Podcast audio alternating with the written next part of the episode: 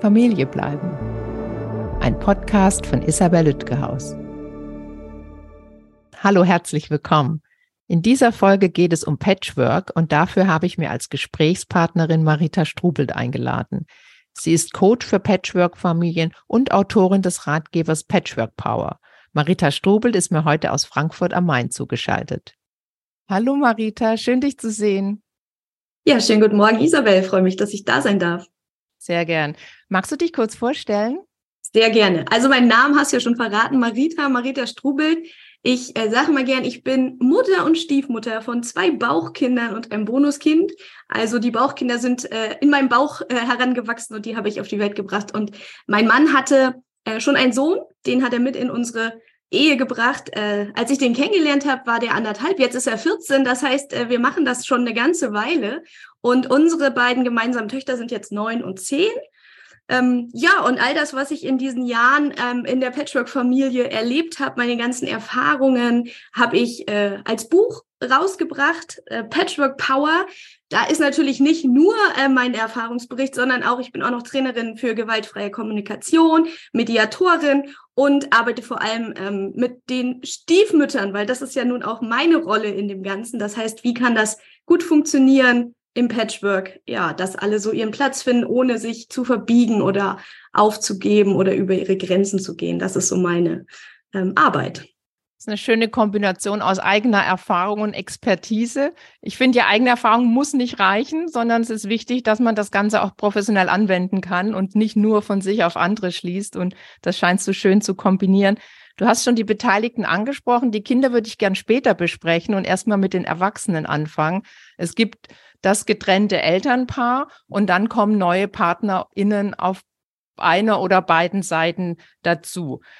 Was sind denn so die Herausforderungen für den jeweiligen Erwachsenen, die jeweilige Erwachsene? Also einmal der Elternteil, der noch keinen oder keinen neuen Partner, keine neue Partnerin hat, aber beim anderen sich da was tut, neue PartnerInnen, Stiefkinder oder, oder Patchwork-Kinder und die beiden anderen. Vielleicht fängst du mal bei dem, bei dem Elternteil an, der erstmal ohne neue Partnerin ist und beim anderen tut sich was. Ich denke, das ist mit die herausforderndste äh, Situation, vermutlich.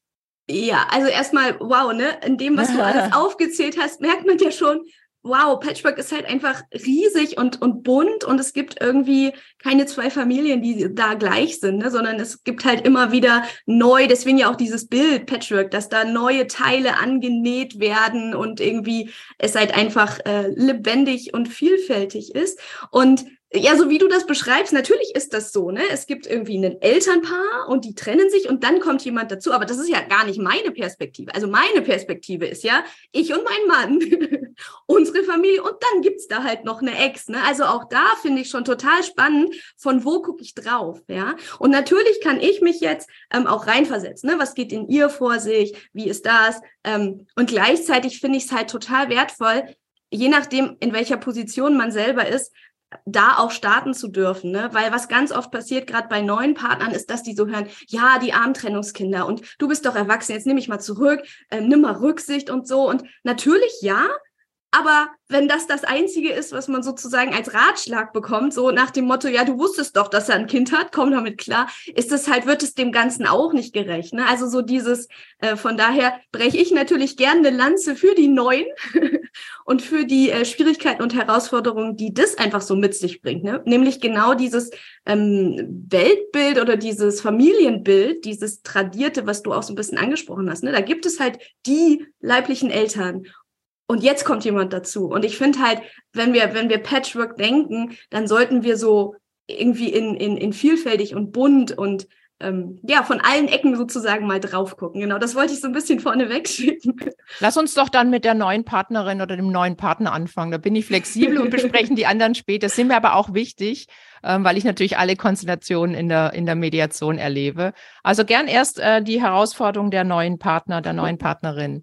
Ja, spannend. Eine Mediation finde ich ist halt auch wieder ein gutes Stichwort. Dieses, ähm, da gibt's halt viel, glaube ich, was für die Eltern wirklich angeboten wird. Ne? Also da gibt's Begleitung für ähm, Trennungseltern oder auch Alleinerziehende, ne, wenn das dann schon ein bisschen fortgeschritten ist und so.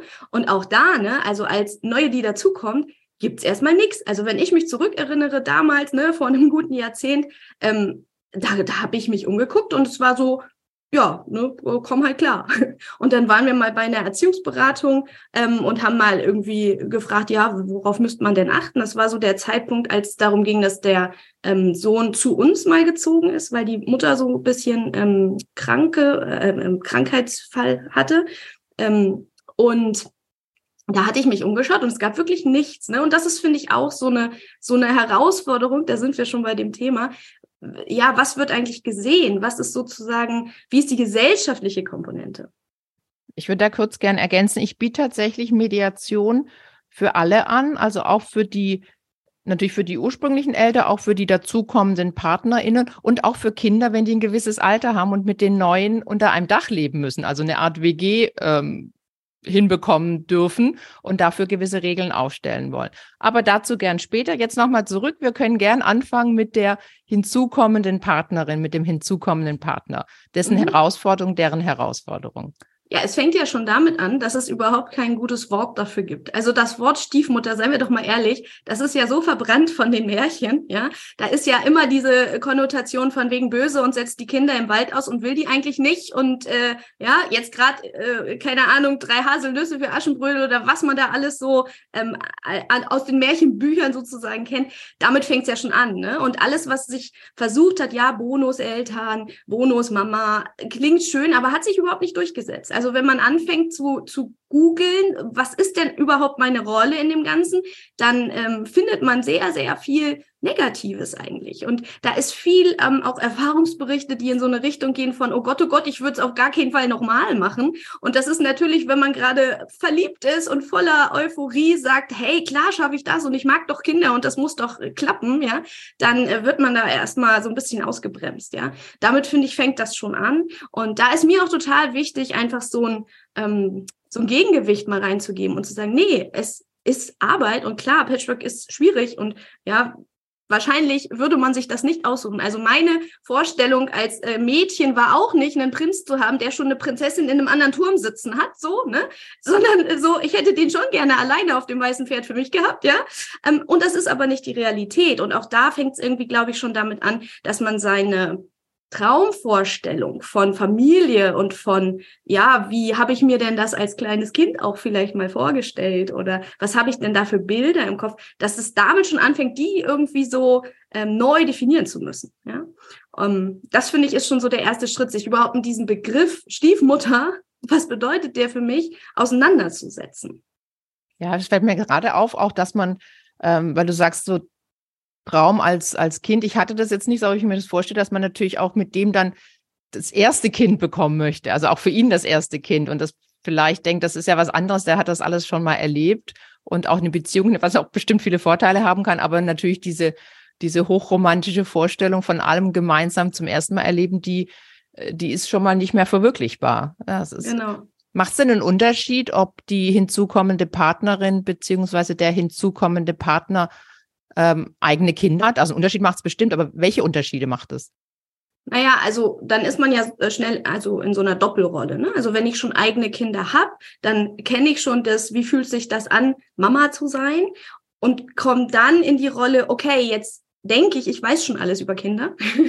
und jetzt habe ich da aber plötzlich Kinder, die haben ganz andere Werte, die sind ganz anders erzogen worden. Das, was bei meinen funktioniert in Anführungsstrichen, ist da ist da ganz anders. Die die ticken ganz anders so, ne? Also das ist glaube ich auch was interessantes und das was du angesprochen hast total. Also das habe ich ganz viel in meinen Beratungen dieses Gefühl von ich bin hier immer nur die zweite Geige und egal was ich tue, egal wie sehr ich mich bemühe, ich kann nie diesen Platz einnehmen. Und das ist auch, finde ich, wieder wichtig zu sagen, darum geht's ja auch nicht. Ja, also auch für mich war ganz klar, für mein, für mein Bonuskind, der hat eine Mama. Und das ist seine Mama. Und ich bin ein Bonus. Ich weiß noch, wir hatten damals so ein Gespräch, ähm, da hat er gesagt, ja, was ist denn das mit dem Bonus eigentlich? Und dann habe ich gesagt, das ist so wie das Spielzeug im Happy Meal. Also was, was dazukommt und was irgendwie schön ist, ja. Und ich weiß, das hat ihm damals richtig gut gefallen. Also dieses Bonuskind auch als was, ja, dazu, was on top ist, ne? Und da sagen mir auch einige, ja, aber ganz ehrlich, so positiv ist das nicht. Ne? Gerade am Anfang ist das auch ein Prozess zu sagen, äh, ja, ich habe es mir nicht ausgesucht. Ne? Das, äh, den Mann gab es nur im Paket und äh, ja, das, äh, da muss ich jetzt gucken, wie ich damit, wie ich damit umgehe. Ne? Also es gibt auch Wörter, die sind zu negativ, aber manche sind auch erstmal gefühlt zu positiv. Und ich finde, das ist halt dieser, dieser ganz spannende Prozess, sich da auch vielleicht ein eigenes Wort zu finden. Also ich war eine Zeit lang Mamita, das war so eine Mischung aus Mama und Marita und das fand ich eigentlich ganz süß. Also so eine eigene Bezeichnung dann ähm, dafür zu finden, ja. Klingt auch so italienisch. bekommt, man, bekommt man gleich gute Laune. Äh, ja, das, da sind wir eigentlich, äh, finde ich schon, oh, ich habe tausend Fragen, aber ich versuche mich zu zügeln. da sind wir eigentlich schon auch bei der, sagen wir mal jetzt bei Mutter in dem Fall. Ähm, ich hatte ja dir ja mal äh, bei einem Telefonat von einem Fall erzählt, wo eine Mutter zu mir in die Beratung kam, weil das Kind zur ähm, Stiefmutter auch Mutter sagte oder Mama. Und das war für sie ganz, ganz schwierig. Und das ist ja äh, gut nachvollziehbar, finde ich. Was sind denn so die Herausforderungen für die, sagen wir mal, Mutter in dem Fall, die von ihrem Partner getrennt ist und der hat eine neue Frau, Freundin, mit der er auch zusammenlebt und die sich auch um ihre Kinder kümmert? Ja, ist spannend, ne? Äh, Gerade diese beiden Frauenperspektiven, sage ich mal, die Ex und die Next, ähm, sind, äh, sind eigentlich unterschiedlich, aber von dem, von dem Gefühlschaos, was man da durchmacht, vielleicht sich ähnlicher, als sie erst denken. Ne? Also dieses Thema, jetzt hat er da plötzlich eine neue und ist denn alles, was wir hatten, plötzlich nichts mehr wert? Ist dann so die Kehrseite der Medaille. Ne? Also auch da, wieso? Der hatte doch schon äh, eine Ehe und wieso muss er denn jetzt wieder? Und die Kinder haben doch schon eine Mutter und wieso muss denn da jetzt jemand Neues kommen? Und ich glaube, das ist viel auch, ähm, ja, einfach so eine Unsicherheit oder so ein, so ein Wunsch auch nach Stabilität. Und das ist ein Trauerprozess, glaube ich wirklich. Also sich davon zu verabschieden, was man als Idealvorstellung mal mitgebracht hat. Und das ist im Patchwork, glaube ich, bei allen irgendwie Thema. Das ist ja schon die Trennung an sich, ist ja schon ein Trauerprozess. Und ein Grund, warum mich das Thema Patchwork auch so sehr interessiert oder auch Stieffamilien, ist, dass ich oft in Mediation erlebe, dass die Trennung, auch wenn so ein bisschen Zeit schon ins Land gegangen ist, eigentlich ganz gut funktioniert. Und dann kommen neue Partnerinnen und Partner dazu und dann kann es nochmal ganz anders äh, aufbrechen. Auch aus Verlustängsten heraus, aber auch, weil es einfach eine Veränderung ist, die zum Beispiel einen Umzug mit sich bringt oder eine andere Wohnsituation, uns ganz viel neu zu diskutieren gibt und neu zu regeln gibt. Insofern ähm, äh, beschäftigt mich das Thema sehr. Und da ich ja auch mit Generationen arbeite, ist es für mich natürlich auch spannend, dann äh, die Kinder in der Mediation zu haben, ab einem gewissen Alter, so ab 14. Vorher würde ich das nicht äh, ich persönlich würde das nicht machen, das machen andere vielleicht anders. Insofern ist die Konstellation doch äh, enorm vielschichtig. Und äh, jetzt würde ich noch als dritte Person im Bunde, als dritte erwachsene Person, den, denjenigen, diejenige, die den neuen Partner, ähm, den neuen Partner hat und mit dem zusammenleben möchte. Was sind denn für, für den oder die die Herausforderungen?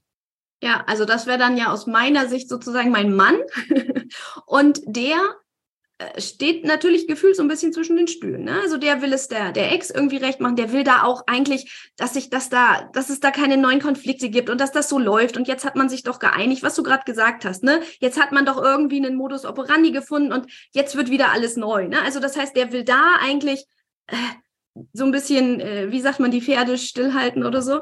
Dann natürlich geht es äh, dem um sein Kind, der will den Kontakt nicht gefährden. Ne? Der hat natürlich auch Angst, ja, wenn da jetzt eine neue ist und mein Kind mag meine neue Partnerin nicht, was macht denn das? Will der dann nicht mehr zu mir kommen oder so? Ne? Also da ist natürlich auch eine große Sorge und aber auch, naja, neue Beziehung. Also eine Beziehung zu führen ist ja auch kein Selbstläufer. Da braucht es ja auch ähm, Zuhören und Empathie und Zeit. Und natürlich oder das ist natürlich die ganz große Hoffnung, äh, möchte ich schon, dass der auch schaut, wie es mir geht, so ein Stück weit, oder sich dafür zumindest interessiert und meine Sichtweise eben nicht abtut mit, na ja, du wusstest doch, dass ich ein Kind habe, so, ne? Und das passiert, ja.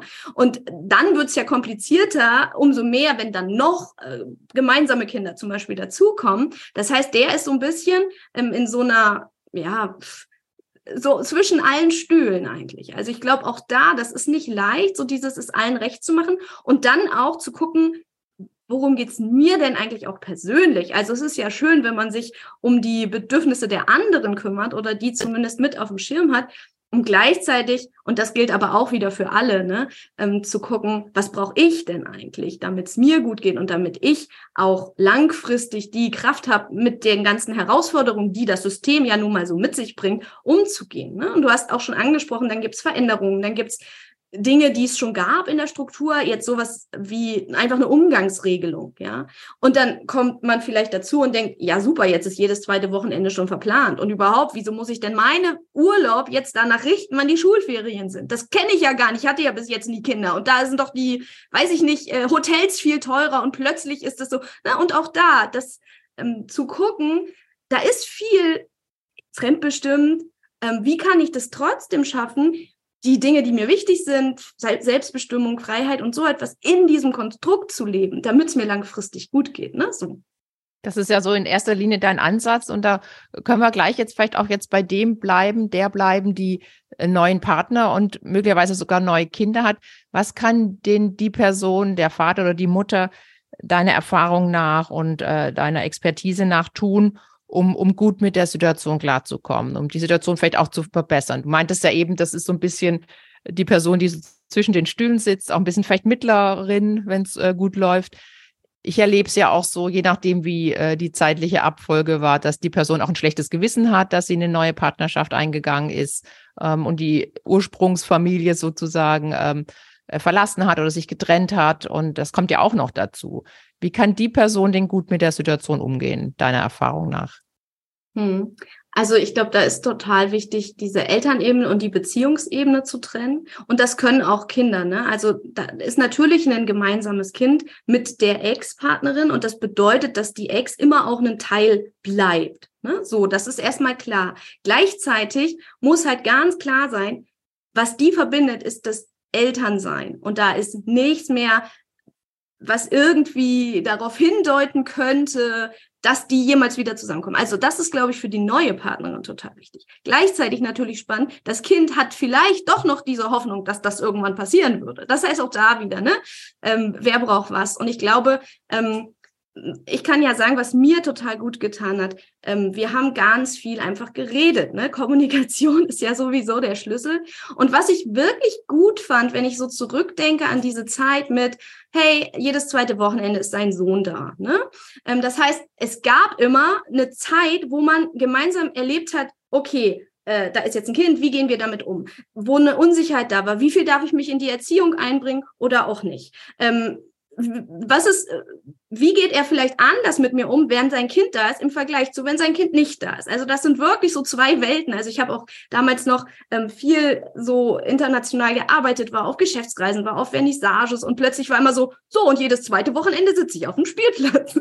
also auch da, ne, das, das mal zu beobachten. Und was ich total wertvoll fand, und das ist ja auch tatsächlich was, was traditionelle Familien nicht haben, ist diese Zeit dazwischen. Weil da gab es einen ähm, einen Moment oder ein paar Tage mit Kind und danach gab es die Möglichkeit, das zu reflektieren. Was ist denn da eigentlich gelaufen? Was war denn gut? Was war denn nicht gut? Was waren denn Situationen, wo ich mich unwohl gefühlt habe? Was wollen wir denn vielleicht beim nächsten Mal anders machen? Und es klingt jetzt so ein bisschen nach Experiment, aber tatsächlich finde ich das wirklich ähm, hilfreich, diese Zwischenzeit, wenn das Kind gerade nicht da ist, zum Reflektieren zu benutzen. Das ist äh, so gesehen Vorteil von äh, getrennt lebenden Eltern, dass es auch kindfreie Zeit gibt. Jetzt habt ihr die nicht mehr, weil ihr weitere Kinder habt. Aber ähm, wenn du sagst, kommunizieren, natürlich ist es auch dein Beruf, äh, meiner auch. Und dennoch weiß ich, in schwierigen Situationen kann ich es auch nicht immer abrufen. Und viele Menschen können ja genau das nicht auch, wenn, wenn sie was, äh, wenn sie Angst haben oder wenn sie was verletzt, das wirklich dann gut und, und, und lösungsorientiert und konstruktiv anzusprechen. Was hast du denn da für Tipps an ähm, jetzt hast du als Beispiel dich genommen, also an, an die neue, für die neue Partnerin oder den neuen Partner, wie sie, wie sie ähm, äh, Schwierigkeiten ansprechen können, auch, auch Fragezeichen, zum Beispiel, sehr lange Frage, ich weiß, finde ich es sehr interessant mit der Erziehung. Wenn, wenn die Vorstellungen so ganz anders sind, du aber nicht unbedingt ein fremdes Kind, in Anführungszeichen fremdes Kind irgendwie erziehen darfst. Ja, ja, ähm, also auch das gilt wieder für alle, ne? Also es fängt ja immer mit dir selbst an. Und bevor ich irgendwie in ein Gespräch gehe und dem anderen sage, was der alles falsch gemacht hat und was der jetzt tun müsste, damit es mir gut geht, macht es total viel Sinn, mal so einen Schritt zurückzutreten und mich zu fragen, okay, Moment mal, worum geht's mir denn hier eigentlich? Warum regt mich denn das so auf? Ja, also so dieses Thema, mal die eigenen Werte ähm, zu reflektieren, weil das ist ja was, was ganz oft nicht passiert. Erziehung ist ja ähm, in unserer eigenen Kindheit entstanden. Das heißt, wir haben ja Rollen vorgelebt bekommen, wir haben irgendwie eine Art von, wie gehen Erwachsene mit Kindern um selbst erlebt. Und das hat uns ja ganz tief geprägt, weil das ja noch vor dieser bewussten Identität überhaupt war. Ne? Das heißt, bevor wir überhaupt einen Selbst entwickeln, sind wir ja schon in der Symbiose. So. Und ähm, da das mal rauszuholen und mal zu sagen, was waren denn für Werte zum Beispiel meinen Eltern wichtig? Und welche davon gebe ich denn gerade unreflektiert einfach weiter? Und will ich die weitergeben? Ne? Also so Sachen wie, wie wichtig ist es denn, dass ähm, Kinder am Tisch sitzen bleiben, bis alle aufgegessen haben? Ähm, wie gehe ich denn damit um, wenn das Kind gerne bei dem äh, Papa oder Elternteil mit im Bett schlafen will? Ist es für mich in Ordnung oder nicht? Und dann wirklich mal zu gucken, okay, anscheinend ist es für mich gerade nicht in Ordnung. Warum denn nicht? Ist es nur in Anführungsstrichen so ein Glaubenssatz von wegen, das gehört sich nicht? Oder steckt da was dahinter? Ja. Und da ist es ganz viel erstmal bei sich selbst anzufangen und zu sagen, okay, ich habe jetzt dieses Kind und diesen Mann mit Kind und so, ähm, vielleicht auch so ein bisschen als, als Spiegel oder als Mentor, der mir mal zeigt, was so meine meine Werte sind und was ich vielleicht auch so an, an Glaubenssätzen in meinem eigenen Rucksack mit mir rumschleppe, was ich mir noch nie angeguckt habe. Und ich finde, das ist total hilfreich. Und dann für die Kommunikation, ne, ist auch wieder so ein äh, Kalenderspruch, aber ja, Schweigen ist Gold. Und ich finde sowieso, der wichtigste Satz, ja, ist, was meinst du denn damit? Der geht immer und der gibt immer dem anderen nochmal die Chance, äh, ein bisschen weiterzureden, der verlangsamt das Ganze, ja, da ist einfach noch mal ein bisschen Raum, ich kann mich sortieren, ich kann noch mal durchatmen und auch gucken, was geht denn gerade bei mir ab, ja, wenn ich das höre, was der andere mir da gerade gesagt hat und ähm, ja, man muss kein Kommunikationsexperte sein, um so dieses, diese Klassiker ne, von sich selbst zu sprechen. Nicht zu glauben, zu wissen, man weiß schon, was der andere sagt, sondern echt mal nachzufragen und, und ganz, ganz viel zuhören. So. Also so ein Gespräch dann auch vorzubereiten, so klingt gerade so, also du bist ja gewaltfreie Kommunikation-Expertin, da gibt's ja die vier Schritte und das klappt ja manchmal nicht spontan, sage ich, im, im Streit, dass man, dass man die so gut hinbekommt und dann kann jemand das auch für sich vorbereiten oder auch mit dir in der Beratung, bietest du sowas an? So Gesprächsvorbereitung? Ja. Hm? ja. ja, also vier Schritte und GFK und so, das ist äh, schön. Ich würde das echt einfach halten, ne? Weil gerade wenn es super emotional ist, dann jetzt irgendwie zu sagen, okay, warte mal, was war denn nochmal Schritt eins? Nein, ähm, aber diese, diese Grundhaltung zu sagen, hä, Beobachtung, was ist denn wirklich passiert? Worüber reden wir denn? Und nicht gleich meine Interpretation des Ganzen mit reinzumischen. Ne? Das ist grundsätzlich total hilfreich, ja, von sich zu sprechen und, und auch da ne, zu gucken, was für ein Bedürfnis steckt denn dahinter? Und ähm, ja, klar, das ist äh, hilfreich. Also das mache ich auch im Coaching, auch gerade dieses Mal zu gucken, ähm, warum piekst mich denn das so an, was ich da gerade erlebe? Was ist denn vielleicht auch früher passiert?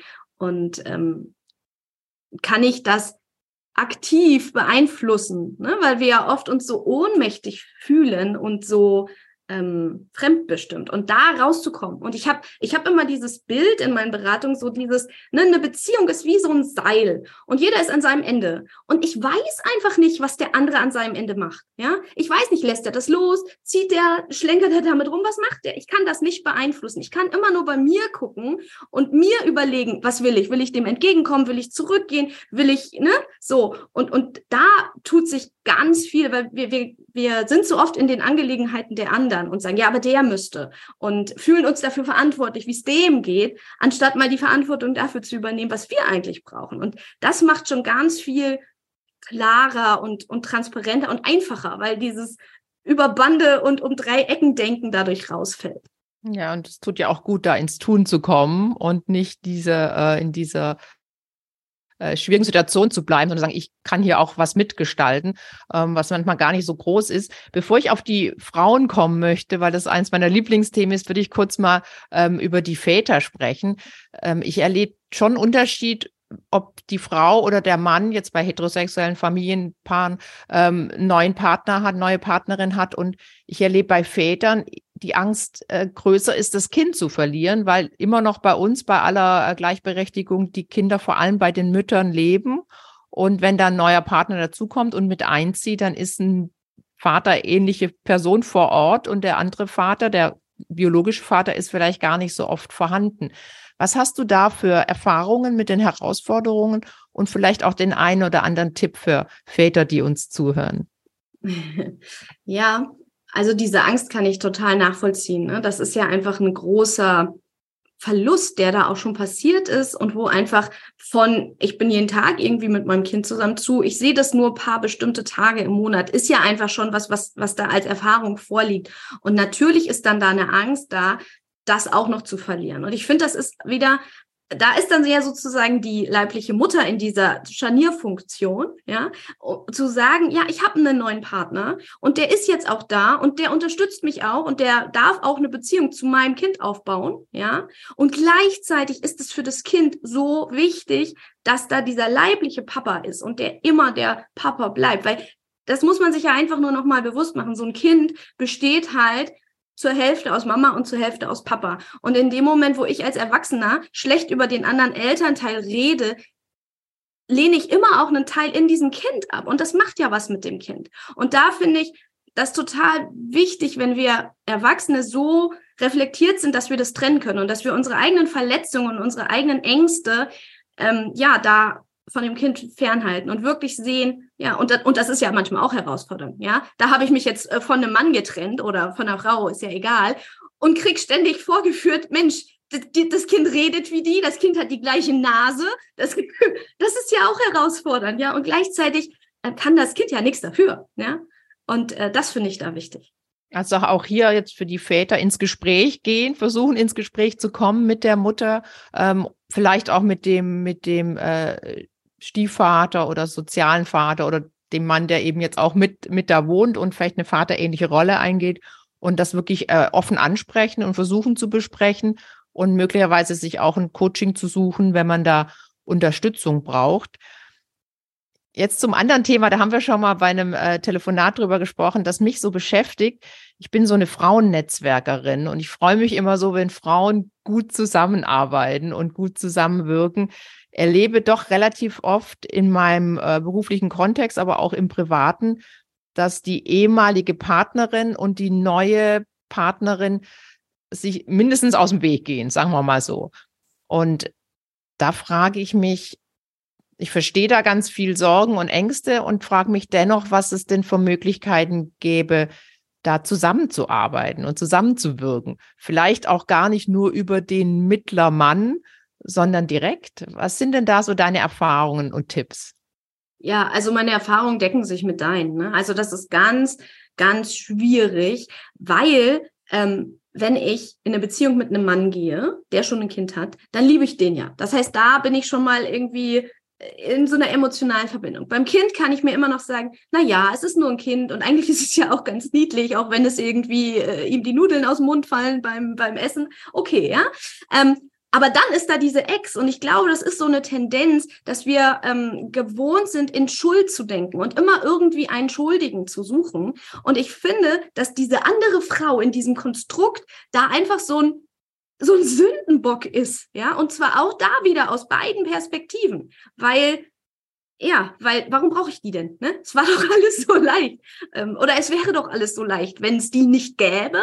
Ja, und das ist natürlich äh, ein Trugschluss, aber ich glaube, dass wir da ganz schnell in so eine ähm, in so ein ganz enges Denken kommen. Und, das haben wir vorhin auch schon angesprochen, wir glauben halt immer zu wissen, was in dem anderen vor sich geht. Ja, also die ähm, neuen Partnerinnen denken, ja super, jetzt macht die Mutter sich ein lustiges Wochenende, geht wahrscheinlich irgendwie in den Club tanzen und ich muss jetzt auf ihr Kind aufpassen. So, jetzt sehr überspitzt dargestellt. Gleichzeitig denkt die Mutter, ich sitze jetzt hier allein zu Hause und die neue Frau versucht sich mein Kind unter den Nagel zu reißen. Ja, das heißt auch da, die Realität ist nicht so, aber das ist das, was wir als Monster in unserem Kopf haben und das zementiert sich natürlich auch im Laufe der Zeit. Und wenn dann das Kind aus dem Wochenende zurückkommt und erzählt, wie nett das mit der neuen Mutter war und wir waren im Zoo, ja, mit der neuen Frau und so und vielleicht, was du gesagt hast, auch noch sagt, darf ich zu der auch Mama sagen, ey, das macht ja was mit einem, ja. Und ähm, da glaube ich, ist total hilfreich, wenn wir das auflösen. Also wenn wir zumindest die Möglichkeit in Betracht ziehen, dass das, was wir über die andere denken, nicht unbedingt der Wahrheit entspricht. Und wenn wir da offen sind, ja, und ich weiß noch, ich habe ähm, ich habe meine hm, YouTube-Serie gemacht mit einer leiblichen Mutter, weil ich ja ganz viel am Anfang vor allem mit den Stiefmüttern gearbeitet habe. Und es war so wichtig, diesen Perspektivwechsel zu machen. Und als die erzählt hat, wie es ihr so geht an den Wochenenden, das war wirklich so ein Moment, wo es einem so wie Schuppen von den Augen gefallen ist. So, boah, krass, ja, der, die ist ja gar nicht so, wie ich dachte, dass die ist. Ne? Und jetzt die nicht im Sinne von dieser eine Person, sondern dieses Bild leibliche Mutter. Ja, so. Und, und das finde ich wichtig. Und gleichzeitig ist es total schwer, weil wir halt wirklich gewohnt sind, ja, also einer muss ja jetzt irgendwie da schuld sein. Ne? So. Und, und empfiehlst du dann oder äh, hast du Ideen, wie dann die neue Partnerin auf die leibliche Mutter oder umgekehrt zugehen kann? Weil ich erlebe da auch oft, dass äh, die Väter ebenso äh, dazwischen stehen und manchmal auch lieber erstmal nichts unternehmen und die beiden Frauen aber Regelungsbedarf haben, zum Beispiel Schulferien. Wann, fahrt, wann fährt wer weg und die Ferien nähern sich und es passiert nichts. Ähm, kann es da eine gute Idee sein, direkt auf, die, auf den, die andere Frau zuzugehen? Oder was würdest du da aus deiner Erfahrung heraus empfehlen? Also ich würde sagen, da gibt es jetzt leider, wie so oft, nicht so eine Pauschalantwort. So funktioniert es prima, mach es so und so. Sondern es ist halt total individuell. Weil natürlich kann ich auch sagen, ganz ehrlich, ey, ihr seid die Eltern, klärt das. Ja? Und das ist auch gesund. Das kann auch gesund sein, mich rauszuziehen aus bestimmten Themen. Ja? Oder wirklich ähm, bestimmte Themen den Eltern zu überlassen. Gleichzeitig betrifft mich das natürlich. Ja, und wenn ich jetzt einfach äh, vielleicht einen Job habe, in dem ich einfach langfristig meine Urlaube anmelden muss, kann ja sein. Und bisher war aber die Regelung, oh ja, wir machen das irgendwie auf Zuruf, was für die beiden prima funktioniert hat, dann haben wir da natürlich irgendwie einen, einen Interessenskonflikt. Und dann wäre so ein Punkt, wo es vielleicht schon schön wäre, wenn man das schafft. Ja, also bei uns hat es auch eine, eine Zeit gedauert. Mittlerweile ist es so, dass wir uns tatsächlich dann äh, zu dritt, also die äh, Mama von meinem Bonuskind hat keinen neuen Partner oder keinen, der ähm, wirklich fest lange da bleibt. Ähm, dass wir uns einfach mal zu dritt zum Beispiel in einem, in einem Zoom-Call treffen und dann miteinander sprechen. Weil auch da, glaube ich, wenn man das per WhatsApp macht, äh, sehr viel Potenzial für Missverständnisse und für, ja, da weiß man nicht so richtig, äh, wie ist das denn jetzt gemeint. Ähm, ja, und ich finde, da muss auch wieder jeder bei sich selber gucken. Also, was ist mir wichtig? Ja, will ich eigentlich äh, meine Ruhe haben? Will ich mitbestimmen? Will ich einfach nur wissen, was Sache ist und dann richte ich mich danach? Ähm, so, ne? Da muss ich, muss ich gleich einhaken, weil da interessiert mich natürlich, wie habt ihr es zu diesem äh, Zoom-Call geschafft? Das war wahrscheinlich ein Prozess und nicht gleich am Anfang eurer, eurer Beziehung, sondern das hat eine Zeit lang gedauert. Wie habt ihr euch denn angenähert, du und die, und die leibliche Mutter? Oder wie nähern sich andere an, je nachdem, wie viel du aus deinem Privatleben erzählen möchtest? Ja, nee, gerne, habe ich gar kein Problem mit. Also ich weiß noch, dass wir ganz, ganz, ganz am Anfang tatsächlich auch mal einen Kaffee zusammen getrunken haben. Und das war aber mehr so, ähm, ja, ich will mal wissen, wer sie ist und sie will mal wissen, zu wem eigentlich ihr Kind kommt. So, ne? Und das war so sehr, äh, wie sagt man, steril oder ja, ja, genau. Also, also so, aber ist ja auch okay, ne? Aber man hat sich mal gesehen. So. Und dann hatten wir aber auch lange keinen Kontakt. Und für mich war es auch schwer. Also dieser Moment, wenn dann mein, mein Mann, mein Partner äh, plötzlich mit seinem Kind zu seiner Ex fährt. Und dann ist der, weil das waren halt auch ein paar Kilometer, dann ist der mal drei Stunden weg. Und dann weiß ich ja schon nicht, was macht denn der jetzt? Redet der jetzt mit der? Trinken die jetzt zusammen Kaffee und essen Kuchen? So will ich das? Was, so, ne? Und gleichzeitig immer auch dieses, auf der anderen Seite ist natürlich schön, wenn das läuft und wenn man sich unterhalten und austauschen kann. Aber ich bin doch auch wichtig, so. Und ähm, ja, wie hat sich das entwickelt? Also, wie gesagt, es gab bei uns dann, ähm, da war der Junge in der dritten Klasse, diese Phase, wo sie, ähm, äh, ähm, wo sie einfach sich nicht gut um ihn kümmern konnte und er dann zu uns gekommen ist. Ähm, und dann hat er auch drei Jahre bei uns gelebt und war dann praktisch die Wochenenden bei ihr. Also einmal das ähm, Residenzmodell umgedreht. Ähm, und dann äh, kam Corona und in Corona war eine ganze Zeit, also mehrere Wochen am Stück bei uns, einfach weil sich das so ergeben hatte. Und das fand ich total wertvoll, weil die drei Geschwister in der Zeit total gut zusammengewachsen sind. Und dann hatten wir eine Zeit lang, als es halt ähm, keine Schulanwesenheitspflicht gab, sondern Homeschooling, hatten wir auch eine Zeit mal das Wechselmodell, Woche hier, Woche da. Und ähm, insofern kann ich da bei jedem Modell auch sagen, hey, das war gut, das war nicht gut oder Vor- und Nachteile. Und irgendwie hat sich das ähm, halt ergeben. Aber es fing dann eigentlich erst an, wie gesagt, das waren bestimmt fünf, sechs, sieben Jahre, bevor wir wirklich so dieses, ey, wir reden alle miteinander regelmäßig und tauschen uns aus. So, ähm, hatten.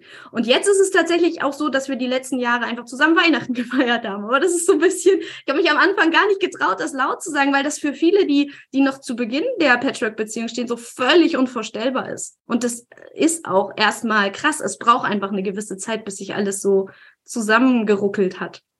Also zu den äh, verschiedenen Modellen im Patchwork machen wir mal eine eigene Folge, weil da bist du natürlich die ideale Gesprächspartnerin, wenn du praktisch alle durch hast, außer Nestmodell, glaube ich. ähm, das interessiert mich sehr und äh, zu Feiertagen habe ich auch äh, zum letzten Weihnachten was äh, gepostet, auch wie man da durch, gut durch die Zeit kommt und äh, ich glaube, ein Tipp kann man da generell sagen, äh, Geduld. Das ist ein ja. Prozess, das Zusammenwachsen auch mit der, mit der leiblichen Mutter und das Kooperieren und da eine, eine Ebene zu finden, äh, einerseits Geduld, aber andererseits auch eigene Initiative, wirklich die auch ansprechend signalisieren, dass man an einem Gespräch, an einem Austausch interessiert ist und äh, gemeinsam äh, die Familie gestalten möchte, weil man ist Familie. Ne? Das ist, ja. äh, ob man möchte oder nicht, es ist im letztendlich Familie und das geht meistens besser, wenn man, wenn man kooperiert. Mhm. Ja, man ist Familie, aber man ist sich halt auch fremd, ne? Und ich glaube, das ist das Herausfordernde, weil da ist jemand, und den habe ich mir nicht ausgesucht. Mein Partner suche ich mir ja aus. Das heißt, ich gucke äh, zum Beispiel bei dem Thema Werte, ist das was, was gut zu meinen Werten vielleicht passt, auch wenn es nicht bewusst ist, ne? Aber bei, bei so einer Ex-Frau, da ist halt ganz oft so, pff, die macht ja alles anders, als ich das gemacht hätte. Ne? Und ich habe früher, bevor ich mich selbstständig gemacht habe, habe ich ganz lange ähm, so im Standortmarketing gearbeitet und war viel in Asien unterwegs, also in Indien ähm, und habe Geschäftsreisen nach Indien begleitet, Delegationen oder auch indische Unternehmen hier nach Deutschland. Und das war halt echt immer so, ja, die Deutschen, die wollten so ein halbes Jahr vor Abreise schon den detaillierten Ablaufplan. Und die Inder, die wussten eigentlich eine halbe Stunde vor Termin noch nicht, wer den eigentlich übernimmt. Und, und dazwischen zu vermitteln, also zu sagen, hey, da ist ein großes Bedürfnis nach Struktur und nach Ordnung und da ist ein großes Bedürfnis nach Flexibilität und Spontanität. Wie kriegen wir das unter einen Hut? Das finde ich ist ganz ähnlich wie diese unterschiedlichen Bedürfnisse in Familien. Ja. ja und ja. dann ist da plötzlich eine Frau und die hat ganz andere Werte und der ist, äh, weiß ich nicht, äh, das total wichtig, dass man vegan und bio und sonst was kocht. Und ich denke so, hä, ich bestelle eine Pizza, ist doch easy peasy. So, weißt du? Und, und das ist finde ich ganz ähnlich wie diese unterschiedlichen Kulturen. Und wenn wir denken, hey, ähm, Indien, Deutschland, okay, da können wir uns das vielleicht vorstellen. Aber ich finde manchmal unterschiedliche Familienkulturen sind mindestens genauso ein großer Gap. Ja, das stimmt auf jeden Fall. Ähm, und wenn man sich auch nicht aussucht, ist das Kind oder die Kinder. Und das möchte ich zum Abschluss auch gerne noch mit dir besprechen. Für Kinder ist ja eine Trennung schon auch eine Umbruchphase im Leben. Die kann äh, dramatischer und weniger dramatisch sein, je nachdem auch, äh, wie die Eltern das äh, gestalten, sage ich jetzt mal. Und einigen von einigen anderen Umständen abhängig. Aber was für Kinder auch eine, eine neue Anpassung äh, erforderlich macht, ist, wenn da weitere Partner und weitere Kinder dazukommen. Stiefkind, aber auch neue gemeinsame Kinder. Ähm, was sind denn da deiner Erfahrung nach die Herausforderungen für Kinder und wie können Eltern, leibliche Eltern, aber auch die Stiefeltern, die Kinder unterstützen? Mhm. Also ich glaube, das müssen wir auch ein bisschen kleinschrittig auseinandernehmen. Also dieses, da ist erstmal ein neuer Partner. So, wann stelle ich den meinem Kind vor? Wie stelle ich den meinem Kind vor? So, das sind ja schon mal die diese Fragen und ähm, auch da wieder ne, sehr individuell. Wie alt ist das Kind? Ja, also jedes Alter hat einfach so bestimmte Herausforderungen. Und bei mir war es jetzt einfach so, der, der war halt erst anderthalb. Das heißt, der war wirklich noch klein, der konnte noch nicht laufen und essen und all das, ja. Ähm, und das ist ganz anders, als wenn ich einen Teenager vor die Nase gesetzt bekomme oder ein Schulkind oder so. Ne? Das heißt, da muss ich so ein bisschen gucken, was, was braucht's denn da? Gleichzeitig sind diese, du hast es so angesprochen, diese Probleme von Trennungskindern ähm, oft ganz ähnlich. Also der Psychologe Klaus Koch hat ja diese fünf Bereiche damals benannt, die finde ich auch sehr zutreffend, auch aus meiner Erfahrung und meiner Arbeit. Also so diese Angst verlassen zu werden, ähm, auch auch Machtverlust, nichts tun zu können. Ja, ähm, ich habe alles versucht und ich habe gesagt, ich bin immer brav und mache immer meine Hausaufgaben und trotzdem haben die sich getrennt. So, ne, was kann ich denn überhaupt noch erreichen? Wie wichtig bin ich denn? Ähm, wie wertvoll bin ich denn auch? Habe ich irgendwas falsch gemacht? Thema Schuldgefühle. Bin ich schuld, dass sich meine Eltern getrennt haben? Wäre es so, ne? Und das trägt so ein Kind ja alles mit sich herum. Ähm, auch so, das macht natürlich was mit dem Selbstwertgefühl. Das macht, ähm, äh, ja, das macht was mit dem, mit der Identität letzten Endes. Also da ist ganz schön viel im Wackeln. Und da finde ich es total wichtig, ähm, zu wissen, Kinder können das ja nicht so formulieren. Die können ja nicht sagen, ja, ich habe da eine Verlustangst entwickelt und deshalb bin ich jetzt so und so und so, ja, sondern die verhalten sich irgendwie. Also zum Beispiel können die nicht mehr alleine schlafen und haben Angst im Dunkeln und kommen jede Nacht ins Bett von dem Papa zum Beispiel, ja. Und dann ähm, zu sagen, ja, das macht das Kind jetzt nicht, weil es böse und gemein ist und mich ärgern will und mich aus dem Bett verdrängen will, ja, so ein Gedanke könnte ja entstehen, sondern, okay, das Kind hat gerade ein eigenes Thema, ein eigenes Problem und das hat erstmal nichts mit mir zu tun. Ja, und das finde ich wichtig. Also so diesen Schritt zurückzugehen, so eine, so eine innere Distanz, und das mal zu beobachten und dann zu sagen, okay, das Kind hat irgendein Thema und ich habe auch irgendein Thema und unter Umständen haben wir gerade äh, nicht die gleichen Bedürfnisse oder vielleicht haben wir die gleichen Bedürfnisse, weil wir wollen beide in diesem Bett schlafen und es geht uns beiden um die Nähe, ja, zu dem zu diesem Mann, ja. Ähm, und wie können wir das unter einen Hut kriegen? Also so aus diesem Gegeneinander in so ein, okay, es gibt ein Problem und wie können wir gemeinsam mit diesem Problem umgehen? So, das finde ich ist total wichtig. Also da auch Kinder ernst zu nehmen und gleichzeitig aber auch denen zu zeigen, ja, aber die Bedürfnisse von allen anderen sind auch wichtig. Also dieses, ja, ich sehe dich und ähm, ich bin auch total bereit, dich zu unterstützen und gleichzeitig brauchen wir eine Lösung, die für alle passt. So, das ist vielleicht erstmal dieser erste Teil. Und was, was können äh, der, äh, die leiblichen Eltern tun? Das war jetzt eben ja aus der Sicht, wenn ich das richtig verstanden habe, vor allem der, der hinzukommenden Partnerin oder des hinzukommenden Partners. Da allein könnte man eine ganze Folge drüber machen, glaube ich. ich habe noch 100 Fragen, die stelle ich jetzt mal zurück. Aber was kann denn die leibliche Mutter machen, wenn sie, wenn sie erfährt, ähm, wenn sie es erfährt, wäre auch eine, ein guter Tipp, Bescheid geben, dass ihr, ihr ähm, ehemaliger Partner eine neue Partnerin hat und umgekehrt. Ich habe ja. zum Beispiel ein Beispiel, ich weiß, ob du das Buch gelesen hast, unser Kind hat zwei zu Hause, mhm. das jetzt neu erschienen ist, und die stellen äh, die neuen Partner beim Samstagsbrunch dem Kind und der ehemaligen Partnerin vor. Finde ich auch eine interessante Herangehensweise. Es gibt bestimmt noch ein paar andere. Was hast du denn noch für Tipps? Ja, ich glaube also, was wir vorhin schon angesprochen haben, ich glaube, das ist viel mit, wie rede ich darüber. Ne? Also wenn ich merke, boah, mich triggert das, dass da jetzt eine neue Partnerin ist, dann sollte ich bei mir bleiben und nicht das auf das Kind abladen, weil, und das wäre dann der fünfte Bereich, ne, Loyalitätskonflikte, das ist ja auch so ein Begriff, den man, den man oft hört, ähm, weil das ist wirklich schwierig, wenn das Kind nicht die Sicherheit hat, ähm, es ist okay, beide Eltern weiter zu lieben und es ist für den anderen okay, dass ich, ne, es ist für die Mama okay, dass ich weiter die Beziehung zu Papa habe und es ist für Papa okay, dass ich weiter die Beziehung zu Mama habe und es gibt da vielleicht noch jemand Drittes und der ist aber Bonus.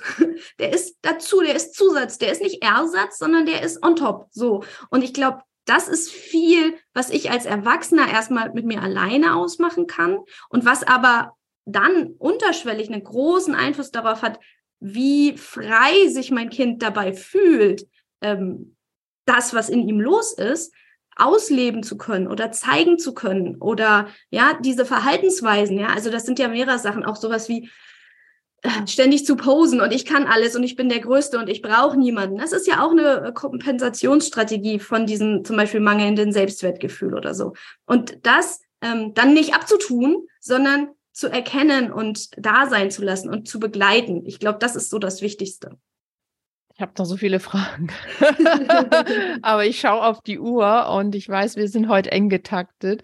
Äh, liebe Marita, äh, lass uns mal noch eine Folge zu Umgang und Patchwork machen, auf jeden Fall, und noch zu einigen anderen Themen. Ähm, Nochmal zusammenfassend vielleicht, äh, was du an Beratung anbietest, einfach auch für die, die uns zuhören denken, auch mit der würde ich mich gerne mal unterhalten. Magst du das nochmal für uns zusammenfassen? Ja, sehr, sehr gerne. Also ich bin ähm, unterwegs mit Patchwork auf Augenhöhe. Das ist auch meine Webseite.